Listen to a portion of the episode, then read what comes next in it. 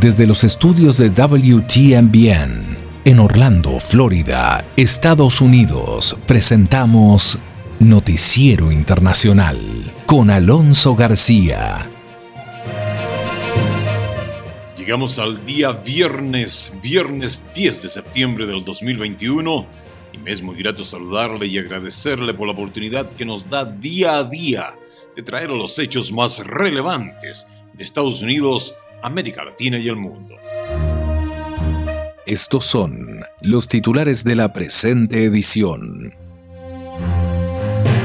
Preocupa el aumento del trabajo informal en América Latina. El gobierno de Estados Unidos no descarta la posibilidad de que Al Qaeda pueda reagruparse en Afganistán. Salen los primeros vuelos comerciales internacionales desde Kabul. La Organización Mundial de la Salud pide a los países que tienen el plan de administrar una tercera dosis de la vacuna contra COVID-19 detener su administración hasta fin de año. Científicos anticipan que la vacuna contra el COVID-19 ayuda a los que se contagiaron. La persecución por publicaciones en plataformas digitales se incrementa en Venezuela y el Ministerio de Salud de Nicaragua distribuye la cuestionada medicina ivermectina como una única alternativa ante el rebrote del COVID-19 en el país. Biden quiere que la energía solar proporcione el 45% de la energía estadounidense para el 2050 y Estados Unidos conmemora los ataques del 11 de septiembre bajo una nueva era de retos antiterroristas. Y en nuestra versión extendida de Noticiero Internacional, para todo el mundo y para Estados Unidos, estaremos conversando de cómo los grupos criminales están erosionando el gobierno federal de México Vamos a tener un análisis exclusivo y en detalle con el abogado Juan José Rosales. Todo esto acá en Noticiero Internacional. Estamos presentando Noticiero Internacional, un recorrido por los acontecimientos que son noticia en Estados Unidos, América Latina y el mundo. Este es el momento indicado para quedar bien informado. Vamos a los hechos. Gracias Juanjo Verone. Vamos de inmediato con el desarrollo de las noticias. Una recuperación insuficiente de empleos y un alto número de ocupaciones informales son la nueva preocupación de la Organización Internacional del Trabajo al mirar a un grupo de países latinoamericanos. Laura Sepúlveda tiene los detalles desde Nueva York. Alrededor del 70% de los puestos de trabajo generados en los últimos meses en un grupo de países latinoamericanos son en condiciones de informalidad. Así lo dice el reporte de la Organización Internacional del Trabajo, entidad que además destaca que esto puede obedecer a la existencia de fondos obligatorios de ahorro de gobiernos como Colombia, Ecuador y Honduras, entre otros, a lo que se suma el limitado acceso a ayudas públicas. La región en su conjunto, el 64,3 ciento de la población tenía acceso a protección de ingresos, pero eso significa que más de un tercio mm, se dio sin ningún tipo de seguridad de ingresos cuando comenzó la pandemia y se generó esta crisis brutal de ingresos que no habíamos visto en, décadas. Según cuenta Guillermo Montt, vocero de la organización, la población que más desprotegida se vio durante la pandemia era la considerada de edad activa, pues se suponía que al perder su trabajo formal fácilmente pasaría al informal, el cual se vio también muy golpeado por la crisis. Debido a eso, fue necesario visibilizarlos, explica el investigador Hugo Ñopo. Es a través del empleo formal que las personas y sus familias ganan protección social. Esto está encontrando sus límites, está encontrando limitaciones importantes porque necesitamos cubrir a todos los ciudadanos de nuestra región, independientemente de sus condiciones laborales. Entonces toca expandir las redes de protección social. La creación de nuevos empleos formales es clave porque la gente busca trabajo para llevar alimentos a sus casas, pero el no contar con trabajos formales les complica la garantía de sus derechos laborales y el acceso a la protección social.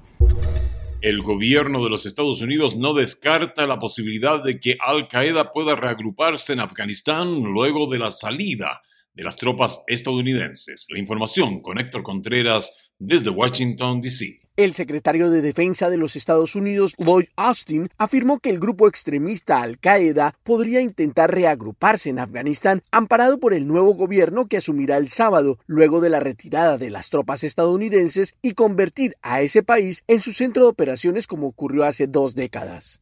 El secretario Austin, que concluyó su gira de cuatro días por el Golfo Pérsico, destacó textualmente Toda la comunidad está observando lo que sucede y si Al Qaeda tiene o no la capacidad de regenerarse en Afganistán. Resaltó que esa es la forma en la que este tipo de grupos opera y ya sea allí o en otro país, siempre buscará la forma de crecer y regenerarse. El jefe del Pentágono afirmó que Estados Unidos está preparado para evitar el regreso de Al Qaeda a Afganistán y que están en la capacidad de repeler la amenaza de este grupo armado o de cualquier otro que provenga de suelo afgano, utilizando aeronaves de vigilancia y ataque que serían enviadas desde bases ubicadas en otros países o desde embarcaciones puestas en el Golfo Pérsico.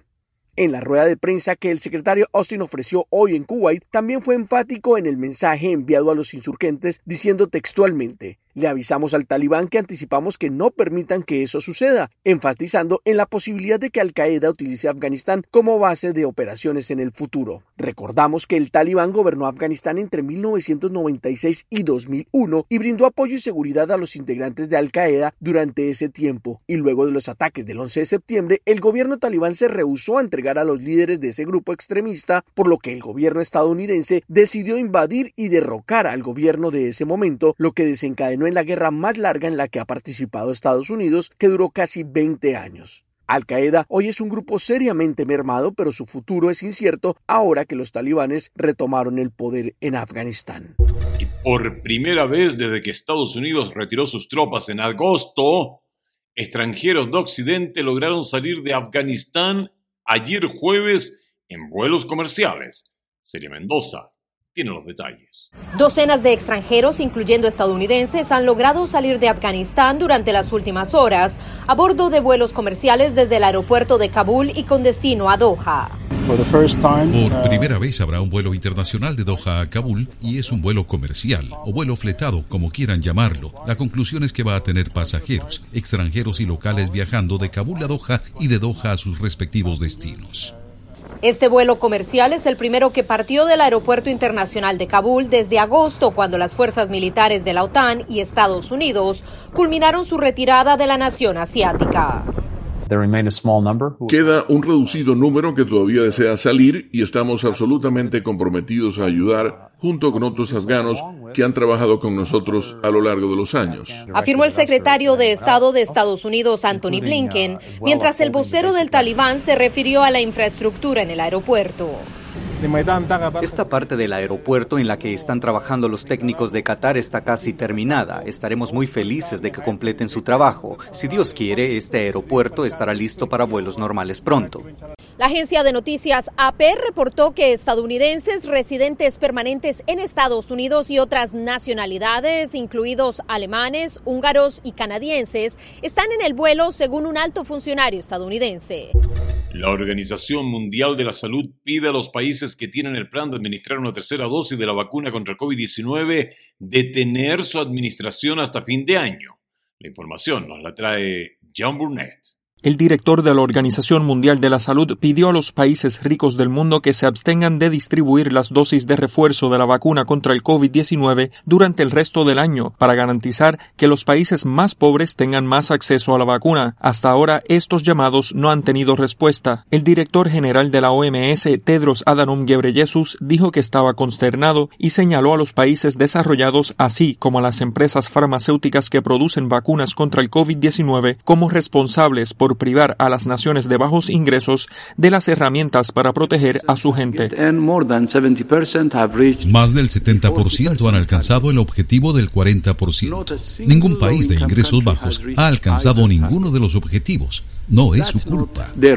El director de la OMS destacó también el tema de las donaciones de vacunas que fueron prometidas por varios países y dijo, Los países de ingresos altos han prometido donar más de mil millones de dosis, pero menos del 15% de esas se han materializado. Los fabricantes han prometido dar prioridad a COVAX y a los países de ingresos bajos. No queremos más promesas, solo queremos las vacunas. Tedros había pedido anteriormente a los países ricos que no proporcionaran refuerzos de las vacunas a sus poblaciones hasta septiembre.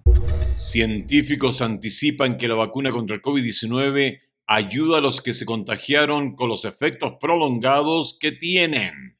La información con Héctor Contreras. Una reciente investigación muestra que las vacunas contra el COVID-19 no solo ofrecen protección contra las variantes y síntomas más graves del virus, sino que también puede ayudar a prevenir el llamado COVID prolongado, donde los síntomas pueden durar semanas o meses. Es el caso de Bradley Salomons, quien se desempeña como gerente de una fábrica en Sudáfrica y que en julio del año pasado se contagió de COVID-19, obligándolo a pasar más de 20 días en el hospital y meses después continuaba luchando por su vida día a día. En una entrevista con La Voz de América contó cómo aún padece las secuelas de la enfermedad. Sigo sintiendo que a veces pierdo la memoria durante 3 a 5 minutos y no sé lo que estaba haciendo ni nada de eso y sigo tosiendo. De vez en cuando todavía me duele la garganta.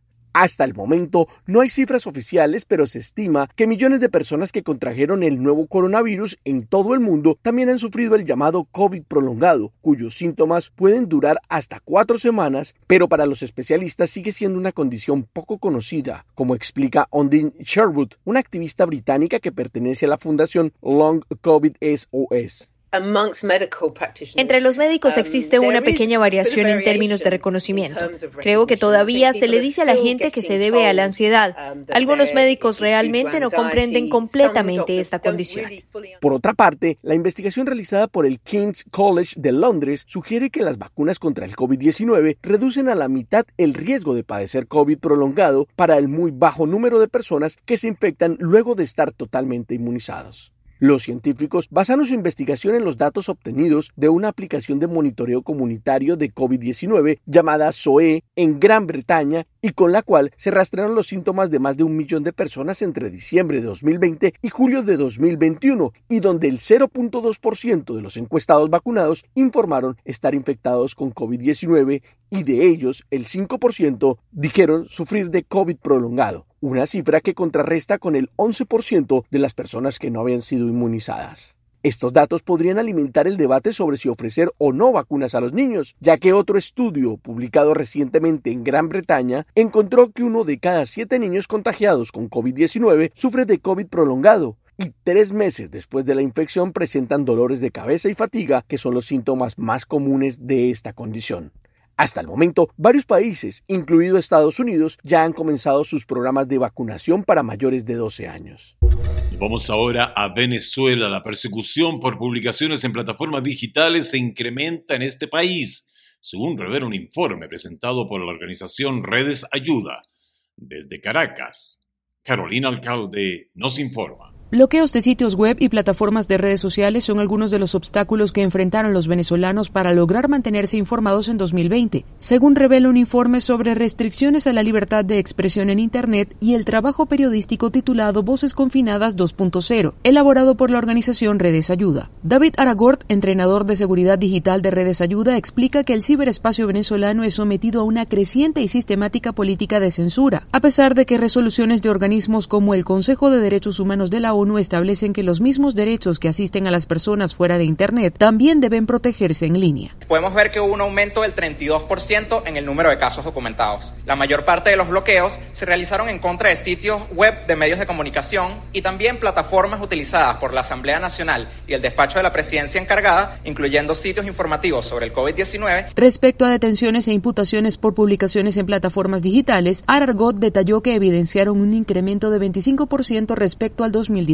Apuntaron principalmente a trabajadores de la salud y periodistas que denunciaban posibles casos de COVID-19, carencias en los centros de salud o la situación de la gasolina durante la pandemia. Pero también trabajadores de empresas u organismos públicos y otros ciudadanos por criticar la gestión o a funcionarios del régimen. A propósito de la reforma a la Ley de Responsabilidad Social en Radio, Televisión y Medios Electrónicos que adelanta la Asamblea Nacional de Mayoría Chavista, recientemente el presidente Nicolás Maduro sugirió implementar regulaciones estrictas en materia de redes sociales.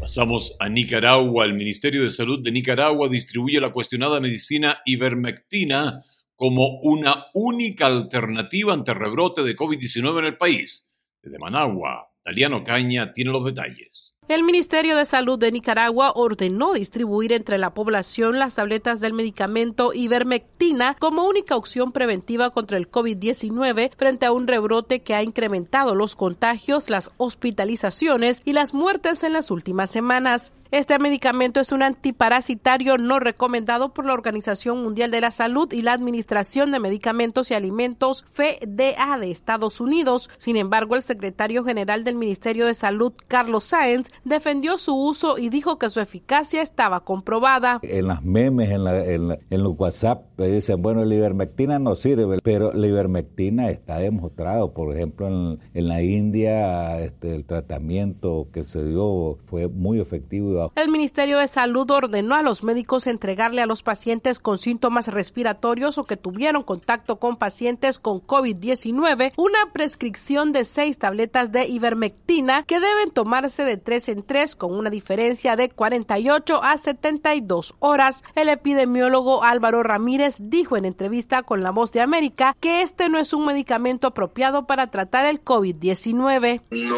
hay ninguna evidencia médica que recomiende de la ivermectina. Incluso en los Estados Unidos se está prohibiendo el uso por la toxicidad. Entonces, el riesgo que hay. En tanto, ciudadanos que han acudido a los puestos médicos denuncian que no existe disponibilidad de pruebas PCR para todos debido a que por orden gubernamental deben ser practicadas solo a personas de la tercera edad, personal médico y mujeres embarazadas.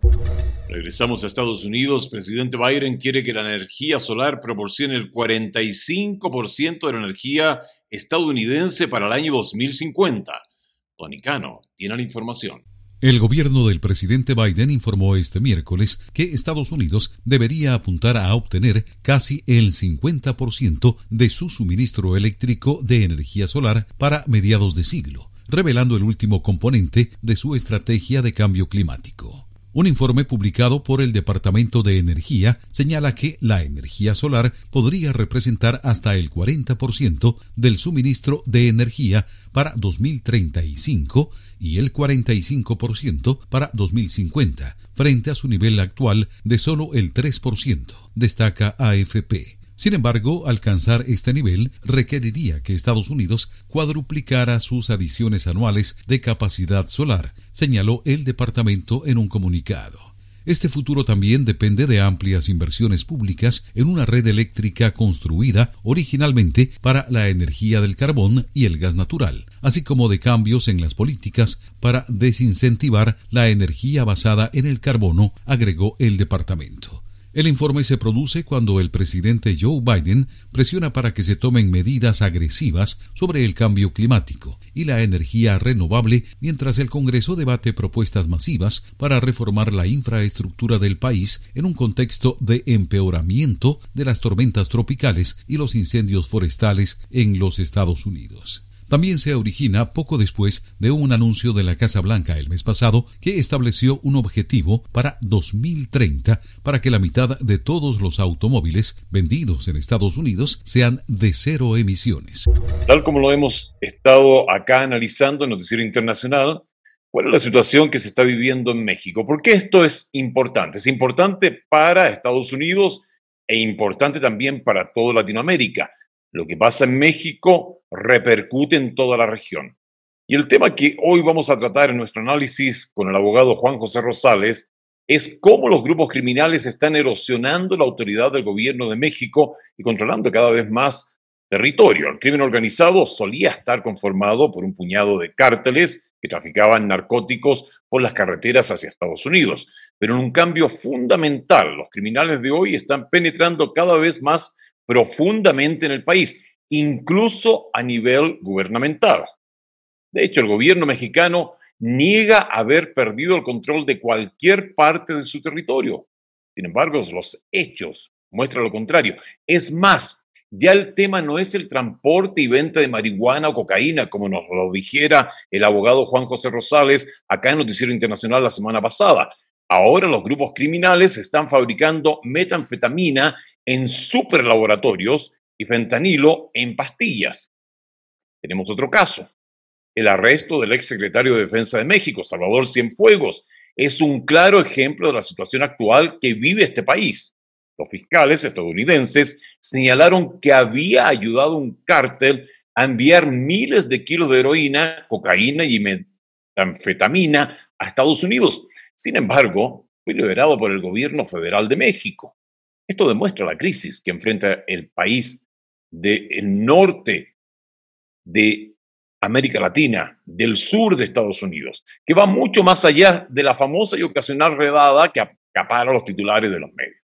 En este mismo contexto, el gobierno de Michoacán ha pedido al presidente de México, ante la situación que vive este estado, apoyo. Sin embargo, el gobernador ha sido ignorado por el señor López Obrador, quien sostiene que los grupos delictivos deben ser combatidos con abrazos.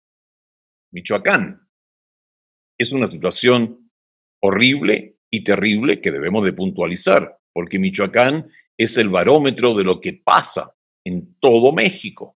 En el vecino está al sur de Estados Unidos. De hecho, Aureoles, del Partido de la Revolución Democrática, ha asegurado que grupos del crimen organizado estuvieron involucrados en las elecciones que dieron como vencedor a Alfredo Ramírez Rebolla, candidato de Morena, y se plantó a finales de junio afuera de la residencia oficial del presidente con una carpeta en la que decía que tenía las pruebas para demostrarlo. Con todo respeto, le mando decir al gobernador de Michoacán que no lo puedo recibir porque hay mucha politización y yo no me quiero meter en esas cosas, dijo el mandatario en una de sus conferencias o shows matutinos. Esa es la situación que se está viviendo hoy en México. Y para entrar en detalle en esto que sucedió con el gobernador de Michoacán, que incluso tuvo que ir a Estados Unidos a hacerse escuchar, ya que acá en su propio país, en México, no lo escuchan, vamos ahora a enlazar con el abogado Juan José Rosales. Mi estimado abogado, ¿cómo está usted? Entramos en materia de inmediato con este tópico que acapara la atención internacional y que pocos medios informan. Hola Alonso, ¿cómo estás? Te saludo a ti y a todas las personas que nos están siguiendo y escuchando en España y en toda Latinoamérica. Pues sí, la situación es realmente grave y no tarda en todo esto y convertirse en un verdadero escándalo. Como tú lo mencionas, ya diste un panorama muy claro de lo que está pasando. Y vaya, mire, en este momento, y debemos de tenerlo muy claro, hablar de seguridad nacional no es hablar exclusivamente de lo que pasa al interior del territorio, ¿no? Se tiene que hablar de manera global, porque de esa forma se ha extendido el crimen y el terrorismo. Ojo con lo que estoy diciendo. Y el terrorismo, situación que está ocurriendo en México y particularmente en el estado de Michoacán. Dos son las puertas eh, que tiene Asia a los Estados Unidos a través del Océano Pacífico. Una de ellas es el puerto de Manzanillo, que se encuentra en el vecino estado de Colima, y otra de ellas es el puerto de Lázaro Cárdenas, que se encuentra en Michoacán. Esa es una posición geopolítica que no debemos de perder de vista. Ahora, existe una conexión ferroviaria desde el puerto de Lázaro Cárdenas hasta Missouri, hasta Kansas City, y esto también es una situación geopolítica que no debemos de perder de vista. Esta situación la tiene muy clara los Estados Unidos, que tienen muchos intereses en el estado de Michoacán y que además por ley deben cuidar el aspecto o el crecimiento o la amenaza del terrorismo más allá de sus fronteras. De ahí que se llevó a cabo la reunión del gobernador Silvano Aureoles hace unas semanas con el presidente del Comité de Inteligencia de la Cámara de Representantes, Adam Schiff. ¿Quién es Adam Schiff? Además de ser el segundo hombre más importante en la Cámara de Representantes, él fue el fiscal especial designado para eh, el juicio, el impeachment que se llevó a cabo en contra de Donald Trump en el Senado de los Estados Unidos. Los argumentos, los alegatos finales que presentó este representante del Estado de California serán todavía recordados y analizados. Ahora, llegar a la oficina de Adam Schiff, del presidente del Comité de Inteligencia de la Cámara de Representantes, no es eh, cosa menor, Alonso. Esto está revelando el interés que existe realmente en los hartos círculos de Washington, en los altos círculos de Washington, por lo que está pasando en Michoacán y por lo que está pasando en México, que efectivamente están siendo eh, asaltados en este momento por bandas criminales. Atrás de las bandas criminales hay eh, grupos internacionales, ya te mencioné yo algunos, hay intereses internacionales que están eh, capacitando, que están entrenando a grupos paramilitares para generar esta zozobra y esta incertidumbre. Y no dudes tú que pueda ser también una puerta y una amenaza terrorista para los Estados Unidos en este momento el desgobierno que se vive en Michoacán debido a que el presidente Andrés Manuel López Obrador, esto dicho por el propio gobernador Silvano Aureoles, el presidente López Obrador le dio la orden al ejército y a la Guardia Nacional de no intervenir, de no enfrentar a los grupos criminales y de no apoyar a la población civil. Es un, es un hecho terrible. ¿Qué, ¿Cuál es el feedback que da el Congreso mexicano? No me refiero al del Estado de Michoacán, sino que al Congreso a nivel federal. ¿Toma carta en el asunto ante esta irresponsabilidad del Poder Ejecutivo? Esta situación que tiene que ver con eh, relaciones exteriores y también con los estados debería de discutirse en el Senado de la República.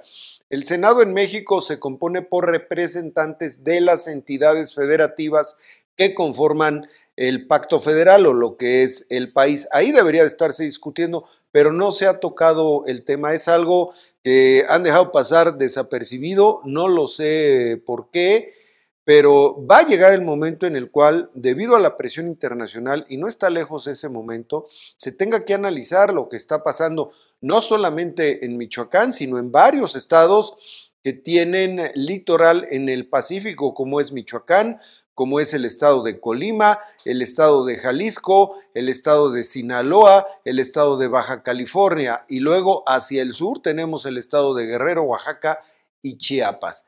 Es todo un corredor el cual hay infinidad de testimonios que demuestran que el crimen organizado incidió para que Morena, el partido del presidente López Obrador, ganara las elecciones del pasado 6 de junio. En este contexto, eh, es loable lo que está realizando el gobernador saliente de Michoacán, de poner los puntos en la I y hacer notar la situación peligrosa que vive México por este puerto de entrada que se ve en lo que es la costa del Pacífico, específicamente en el estado de Michoacán. A través de esto se lee entre líneas que no existe un interés político, ya que es un gobernador saliente, le queda muy poco, muy poco tiempo en el, en el, en el puesto. Eh, ¿Cuál es el riesgo que se está tomando también el gobernador al hacer notar esta situación a nivel internacional?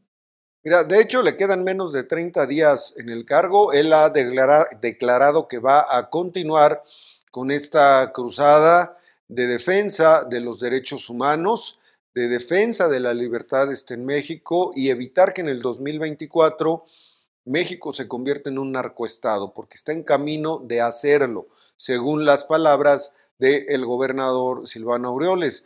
Creo que sabe que los riesgos son muchos y vamos a ver si está dispuesto a, correrlos y a continuar efectivamente con esta cruzada. Eso lo podremos ver a partir del primero de octubre, que tendrá que dejar el cargo y tendrá que ser un ciudadano más. Veremos qué es lo que pasa entonces, Alonso.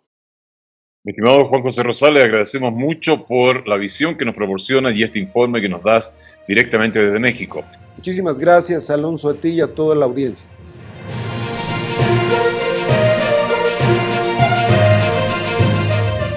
Llegamos así al término de la edición de hoy, viernes de Noticiero Internacional. Gracias por habernos permitido acompañarle durante toda esta semana, trayéndole los hechos más relevantes de Estados Unidos, América Latina y el mundo. Esta es una producción de la WTMBN. Nuestro agradecimiento a The Broadcasting Board of Governors por el apoyo que nos da día a día con corresponsales en los lugares de los hechos para traerles siempre información de primera mano. A nombre de todo el equipo y amigo personal, le deseamos un maravilloso viernes, un extraordinario fin de semana. También nuestros sentimientos para quienes sufrieron pérdidas de los atentados del 11 de septiembre en Nueva York. Nuestro apoyo a los familiares, nuestro reconocimiento a aquellos héroes que participaron en procesos de rescate y nuestro deseo de que esas acciones de terrorismo jamás se vuelvan a repetir en nuestro querido planeta Tierra. Por favor, cuídese mucho.